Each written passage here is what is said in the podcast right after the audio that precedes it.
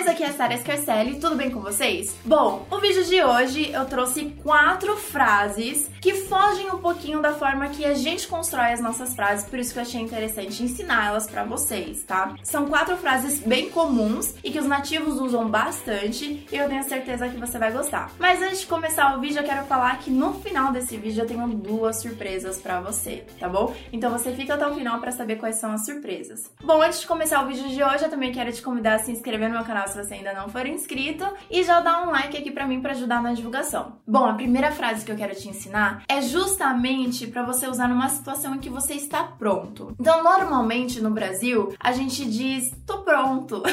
a gente costuma ser bem mais objetiva com isso, mas em inglês tem uma indireta que você pode usar e eu achei interessante você aprender aqui. Essa indireta é para dizer que você tá pronto, mas que você tá simplesmente esperando a outra pessoa ficar pronta. Então, olha, eu já fiz minha parte, eu já estou todo pronto, só estou esperando. Ao invés de usar toda essa estrutura para falar, em inglês diz somente assim: I'm ready when you are, que significa literalmente eu estou pronto, estou te esperando. I'm ready when you are. Hello, Dr. Cotner.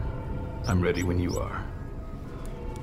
A segunda frase que eu quero te ensinar é justamente para você usar numa situação que você não se importa. Só que essa frase enfatiza que você não se importa mesmo. E ao invés de dizer isso em português, nossa, eu não me importo mesmo, em inglês você diria algo como: não existe possibilidade de eu me importar menos do que isso. Mas em inglês é bem popular e bem comum e fica assim, ó: couldn't care less. Couldn't care less que significa não existe nenhuma possibilidade de eu me importar menos, eu já me importo o mínimo possível. Em inglês fica assim: I couldn't care less. Repeat with me: I couldn't care less. Acho importante falar aqui que I couldn't care less pode soar meio rude, tá? Então toma cuidado de quando você for falar. Normalmente, se você for falar isso, você talvez já esteja querendo ser um pouco rude mesmo. Mas toma cuidado. Por exemplo, eu não indicaria que você falasse isso jamais pros seus pais, porque pode soar com bastante falta de respeito. I can't let him down. I'll do it.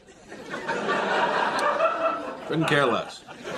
A terceira frase que eu quero te ensinar é justamente para aquela situação em que as pessoas colocam palavras na sua boca. E você quer enfatizar que assim, olha, quem vai definir o que eu penso, o que eu acho, o que eu sinto sou eu, não você. Mas obviamente, ao invés de estruturar esse sentimento da forma que eu falei assim agora, tem uma outra forma que os nativos falam em inglês, que em português seria assim: deixe que eu seja o juiz disso, deixe que eu julgue o que eu vou pensar sobre isso. Em inglês fica you let me be the judge of that. Repeat with me. You let me be the judge of that. Para quem tem dúvida, juiz ou julgar em inglês é judge. Repeat with me. Judge. Let me be the judge of that. Aí você faz o finalzinho dessa frase bem rápido. Judge of that judge of that. Let me be the judge of that. Ou you let me be the judge of that. Me deixe ser o juiz disso. Imagina uma situação em que, por exemplo, alguém comprou um presente para você e fala assim: "Ai, caramba, eu comprei um presente que você vai odiar". E aí você pode responder: "You let me be the judge of that". Deixa que eu defino se eu vou gostar ou não vou gostar. Você tá colocando palavra na minha boca? I couldn't do it. Let me be the judge of that.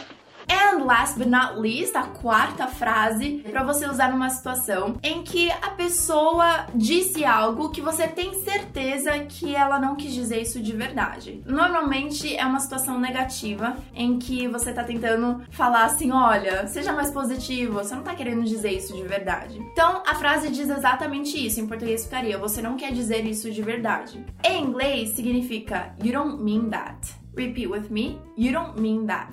Por exemplo, uma criança chega no pai e fala I hate you. O pai pode falar You don't mean that. Um outro exemplo. Você ficou meio deprê porque você não acertou o gol que você queria acertar jogando futebol. Então você tá todo chateado e você chega no seu amigo e fala: Cara, eu sou muito ruim no futebol. E aí, se a pessoa tá querendo te confortar e falar assim: Meu, ó, não é de verdade. Você não tá querendo dizer isso de verdade. Vai, não fala assim de si mesmo. Você pode falar em inglês: Ah, dude, you don't mean that. Então, resumindo, you don't mean that significa para uma situação que você tá querendo não deixar a pessoa se desmotivar tanto ou não deixar a pessoa ser tão negativa assim. You don't mean that, Granny. Fazendo uma recapitulação, a gente tem a primeira frase, que eu estou pronto, só estou te esperando. I'm ready when you are. I'm ready when you are. A segunda frase é para quando você realmente quer enfatizar que não existe possibilidade alguma de você se importar menos com algum assunto, alguma situação, opinião de alguém, que em inglês fica couldn't care less couldn't care less. E a terceira frase é quando você não quer que ninguém fale a sua opinião por você, que você quer definir quais são as suas opiniões, suas decisões e o seu julgamento sobre uma situação. Em inglês fica You let me be the judge of that. You let me be the judge of that. E last but not least, a quarta frase é para aquelas situações onde você não quer deixar a pessoa ser muito negativa ou muito pessimista sobre ela mesma ou alguém. Normalmente se pondo para baixo. Então quando você não quer deixar alguém fazer isso, em inglês você pode dizer You don't mean that. You don't mean that. Olha, eu realmente espero que esse vídeo tenha te ajudado. Foram quatro dicas de quatro frases que, quando eu comentei com algumas pessoas antes de gravar esses vídeos, eles ficaram caramba, mas realmente foge daquilo que eu construiria sozinho. Mas eu realmente já ouvi em outro lugar, então é importante a gente aprender, porque assim a gente pode identificar qual é a intensidade daquilo que os nativos estão falando, o que, que eles realmente querem dizer com isso, e agora como que você pode colocar isso em prática se você quer cada vez mais fazer essas frases ficarem mais automáticas para você também no seu dia a dia. Well, guys, I really hope you liked it. E eu tenho uma super novidade para vocês que eu espero que vocês fiquem tão felizes quanto eu tô agora. É que nesse mês de junho eu vou pro Canadá! Yay!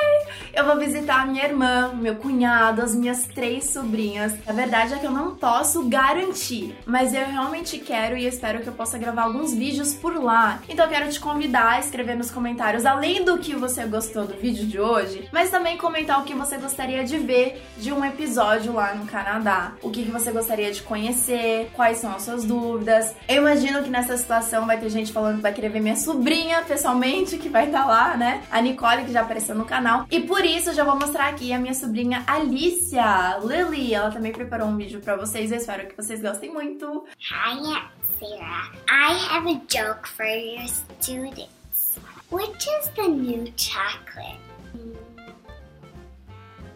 Nutella. If you want to learn English, work really hard for you to be able to.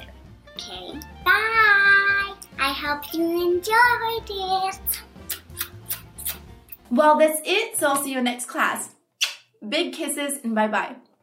Enfim. Bom, you don't. Não, eu não sei o que tá dizendo.